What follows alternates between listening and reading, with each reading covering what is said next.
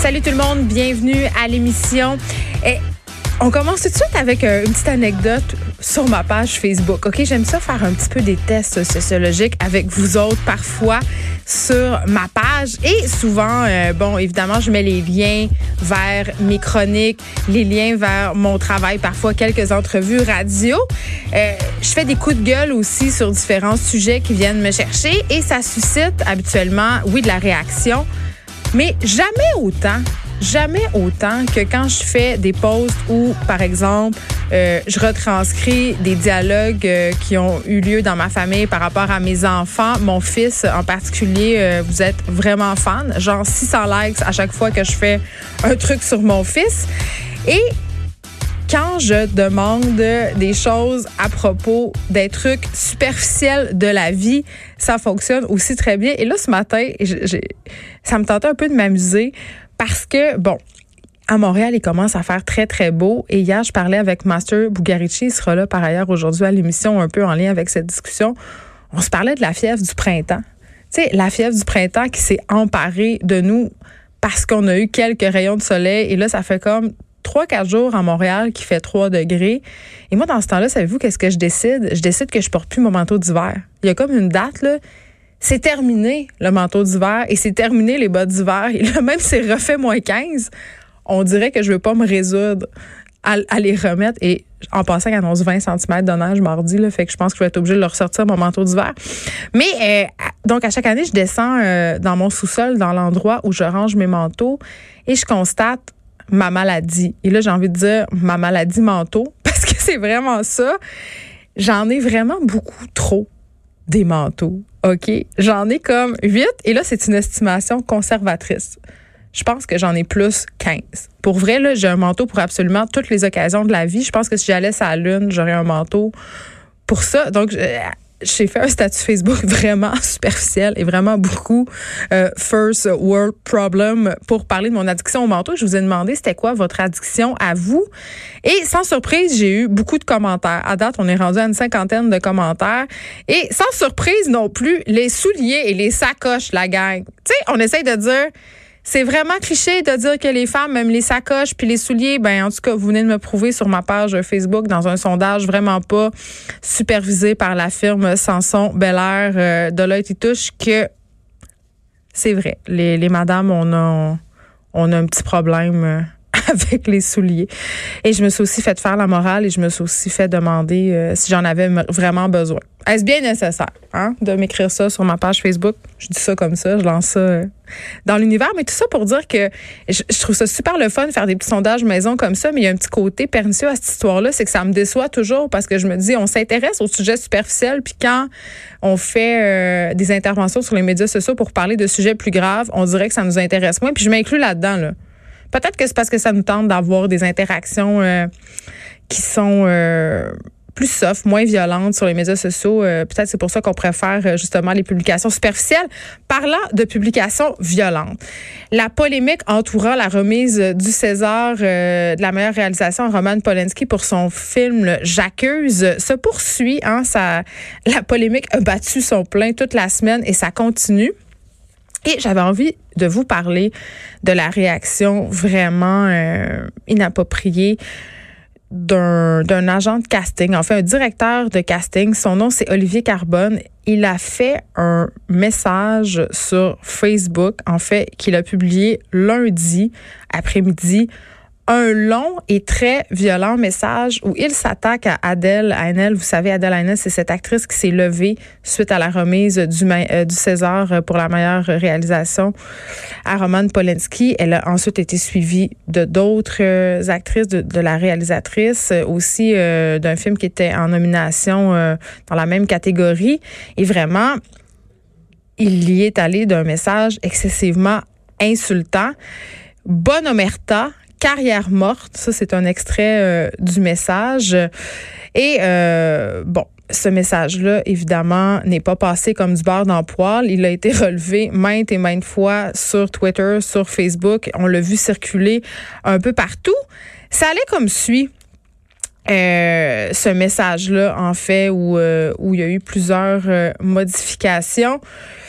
Vu mes sources, Annelle, tu vas avoir une bonne surprise très prochainement avec une bonne omerta, carrière morte bien méritée qui te pend au nez. Vous êtes tous des gros minables de vous comporter comme des hyènes sur Polanski. Vous n'aviez qu'à pas aller à la cérémonie, un point c'est tout. Et cette conne de Foresti, Foresti étant l'animatrice de la soirée, honteux, lynchage inacceptable. Annelle, tu es minuscule par rapport au talent de Roman Polanski. Alors ça, c'est euh, le message qu'Olivier Carbone euh, a écrit en plein après-midi. J'aurais eu tendance à penser que c'était un message qu'il aurait pu écrire à 11 heures le soir. Tu sais, comme une fois que tu as consommé deux petites, trois consommations alcoolisées, là, hein? même une petite bouteille de vin. Euh, mais quand même, c'est un message très préoccupant. Et là, évidemment, les internautes se sont euh, amusés à recenser les modifications parce que la publication d'Olivier Arbonne a été modifiée plusieurs fois. Vraiment, là, on, on est parti de ce ton très violent, de ce message que je viens de vous lire, à un message presque didactique, presque de relation public. Et maintenant, il n'y a plus aucune trace sur le profil euh, d'Olivier euh, Arbonne de cette publication problématique. Et bon, je veux juste vous dire quand même que c'est assez facile pour les gens de savoir combien de fois on a modifié un message. Et en 14 heures, le message a été modifié quelque chose comme 38 fois par Olivier Arbonne. Il est allé euh, jusqu'à traiter ces femmes-là de bande de putes. Quelle bande de merde il y a prescription. En tout cas, donc euh, une trentaine de changements où on, on a dérivé vraiment, vraiment beaucoup. Je vous en lis une autre parce que on dirait que ça me fait comme un peu plaisir. Tellement heureux que tu n'es pas le César, c'est d'ailleurs pour ça que tu as fait ta petite crise à deux balles, idiote. Et ça, c'était toujours écrit en majuscule et ça se dirigeait euh, bon, Adèle Haenel. Et évidemment, il a terminé en concluant. il a terminé, il a conclu en retraitant Florence Foresti de conne. Cette conne de Foresti, honteux, tu es trop mauvaise au cinéma, on te veut pas. Donc, il y a eu évidemment une vague de réactions outrées et les gens euh, étaient fâchés et il y avait plusieurs euh, victimes d'agressions sexuelles qui ont dit voilà, c'est comme d'habitude, on fait taire les femmes et quand elles parlent, quand on ose se lever, on punit les femmes de parler. On les invective et on les insulte sur la place publique. Et je fais un petit lien euh, parce que c'est ce que vécu Virginie Despentes, hein, qui a été vilipendée euh, vraiment amèrement par plusieurs personnes des suites d'un texte qu'elle a publié dans Libération. Elle a fait tout un long texte. On se, maintenant, on se barre pour euh, saluer en fait le geste euh, des actrices qui se sont levées pour quitter quand Roman Polanski a remporté la meilleure réalisation pour son film. Très, très long texte dans l'IB. Et bon, euh, il y a Natacha Polony qui est directrice euh, de rédaction à Marianne euh, qui vraiment dans un texte fleuve. Mais quand je dis fleuve, c'est fleuve, là, ça dure 28 kilomètres de long. OK, ça n'a aucun sens.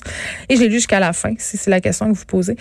dans son texte, en fait, elle vilipende Virginie Despentes et elle nous prouve point par point qu'elle a intégré parfaitement le patriarcat c'est tellement pathétique, un texte comme ça, euh, qui euh, se cache derrière des pans d'intelligence et de sophisme. Ça m'a vraiment révolté. J'avais mal au cœur. Natacha Polony insiste beaucoup pour dire que contrairement à cette salle lesbienne de Virginie Despentes, elle, elle aime les hommes. Elle les aime, les hommes. Gros soupir.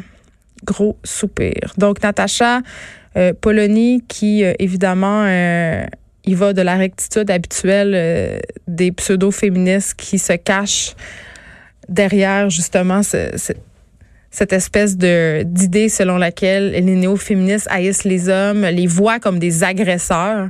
Parce que c'est ce qu'elle dit dans son texte. Elle dit contrairement à vous, Madame Despentes, je ne vois pas tous les hommes comme étant de potentiels agresseurs. Cet argument-là, on est un peu tanné. Honnêtement, là, puis il n'y a pas de néo-féminisme. Il y a des féminismes, il y a différentes façons d'être féministe.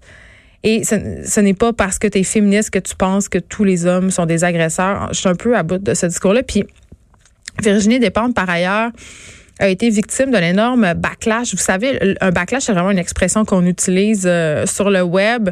Quand on veut faire taire une personne, il y a des gens qui organisent des backlash. Donc, euh, depuis la publication de son texte dans l'IB, euh, on a ressorti des extraits, en fait, de propos que Virginie Despentes avait tenus lors de l'attentat de Charlie Hebdo. Et là, bien entendu, on a sorti les phrases de leur contexte et le résultat est vraiment, quand on lit les phrases qui ont été isolées, c'est vraiment comme si Virginie Despentes approuvait le terrorisme, saluait le geste qui a été posé à Charlie Hebdo. Évidemment, on le sait, là, Charlie Hebdo, c'est un sujet excessivement sensible pour les Français. Donc, le backlash n'a pas tardé à se faire sentir. Et elle a eu des menaces, des menaces de mort. Donc, c'est un procédé qu'on utilise souvent euh, envers les femmes, envers les féministes en particulier pour essayer de discréditer leur discours, d'invalider leurs paroles. Mais ça arrive aussi à des hommes. Rappelez-vous, au Québec, on a eu cet exemple avec le pharmacien. Vous vous rappelez quand il s'est prononcé et qu'il a remis en doute l'efficacité des injections de vitamine C pour les gens atteints du cancer? Il a été victime littéralement d'un backlash. Le pharmacien, on l'a euh, enterré sous euh, sous une tonne d'insultes et on a essayé de, de sortir euh, en fait des phrases qu'il avait dites de leur contexte pour l'invalider. On a fait des plaintes à son ordre professionnel. Donc tout ça pour vous dire que c'est vraiment dommage. Euh, ça va être la journée du droit des femmes dimanche. Et ce qu'on constate socialement, c'est quand les femmes osent se lever, quand les femmes osent parler, dire, parler des agressions dont elles ont vécu, on cherche par tous les moyens à les faire punir, à les faire taire, pardon, et à les punir publiquement. Aujourd'hui, euh, à l'émission, on va revenir sur cette terrible histoire. Quatre enfants qui ont dû vivre un véritable enfer. Ils ont vécu, ces enfants-là, dans des conditions exécrables pendant qu'encore une fois, la DPJ traînait à traiter leur dossier et ça se passe à Granby, en Montérégie. Hein? Ça n'a pas l'air d'aller bien pour la DPG en Montérégie. On va en discuter avec l'avocat qui représente ces quatre enfants-là. Il sera là en début d'émission, Maître Robert Poitras. Master Bugarici aussi sera là, je vous l'ai dit tantôt. On va se parler euh, de sa relation amour-haine avec le printemps. Est-ce qu'il a serré son manteau d'hiver? Ça reste à voir. Et euh, bon, euh, je parlais d'agression sexuelle euh, au début de l'émission. Je parlais aussi de la parole qu'on donne ou non aux victimes. Et là, le comité transpartisan qui se penche sur les cas d'agression sexuelle et de violence conjugale depuis maintenant un an va lancer une consultation pour donner justement la parole aux survivantes d'agression sexuelle, aux survivantes aussi de violence conjugale. On va en parler avec la députée péquiste Véronique Yvon qui siège sur ce comité. On va aussi avoir Marie-Christine Bergeron de l'émission JE. On va discuter parce que ce soir, euh, il y a un reportage, je crois que c'est à 21h. Oui, c'est à 21h. Je connais mon JE. c'est un reportage sur le cas Marilyn Lévesque, cette jeune femme assassinée en janvier dernier. Donc, Marie-Christine Bergeron va venir nous parler de son enquête. Frédéric Dion, un aventurier québécois qui veut devenir le premier homme à atteindre le centre de tous les continents va venir nous expliquer pourquoi il a décidé de se lancer dans une telle quête sportive et à LCN. Je vais parler, euh, puis ça sera aussi un sujet de l'émission juste avant. 200 écoles publiques déborderaient d'enfants en difficulté. C'est ce qu'on pouvait lire ce matin dans le journal de Montréal. Je vais en discuter avec le président de la Fédération québécoise des directions d'établissements d'enseignement qui n'est vraiment pas surpris par ces chiffres. Et plutôt cette semaine, je vous parlais euh, de notre panique par rapport au coronavirus. Je vous confiais aussi que ça se pouvait que j'annule mon voyage cet été parce que je ne savais pas si les assurances annulations allaient euh, rembourser à cause du coronavirus. Et là, ça nous a donné une idée. On va démêler ce qui se passe avec les assurances voyage, les politiques d'annulation des compagnies aériennes dans le contexte d'épidémie de coronavirus qu'on traverse en ce moment. Et on va terminer l'émission. Ça, c'est notre petit, euh, notre petit bonbon du jeudi. On va terminer l'émission avec Caroline J. Murphy, notre grande papesse des potins. Elle va nous revenir avec sa sélection des meilleurs potins de la semaine. Donc, des petits sujets un peu déprimants, mais on finit ça en beauté avec des choses superficielles comme mon post sur ma page Facebook.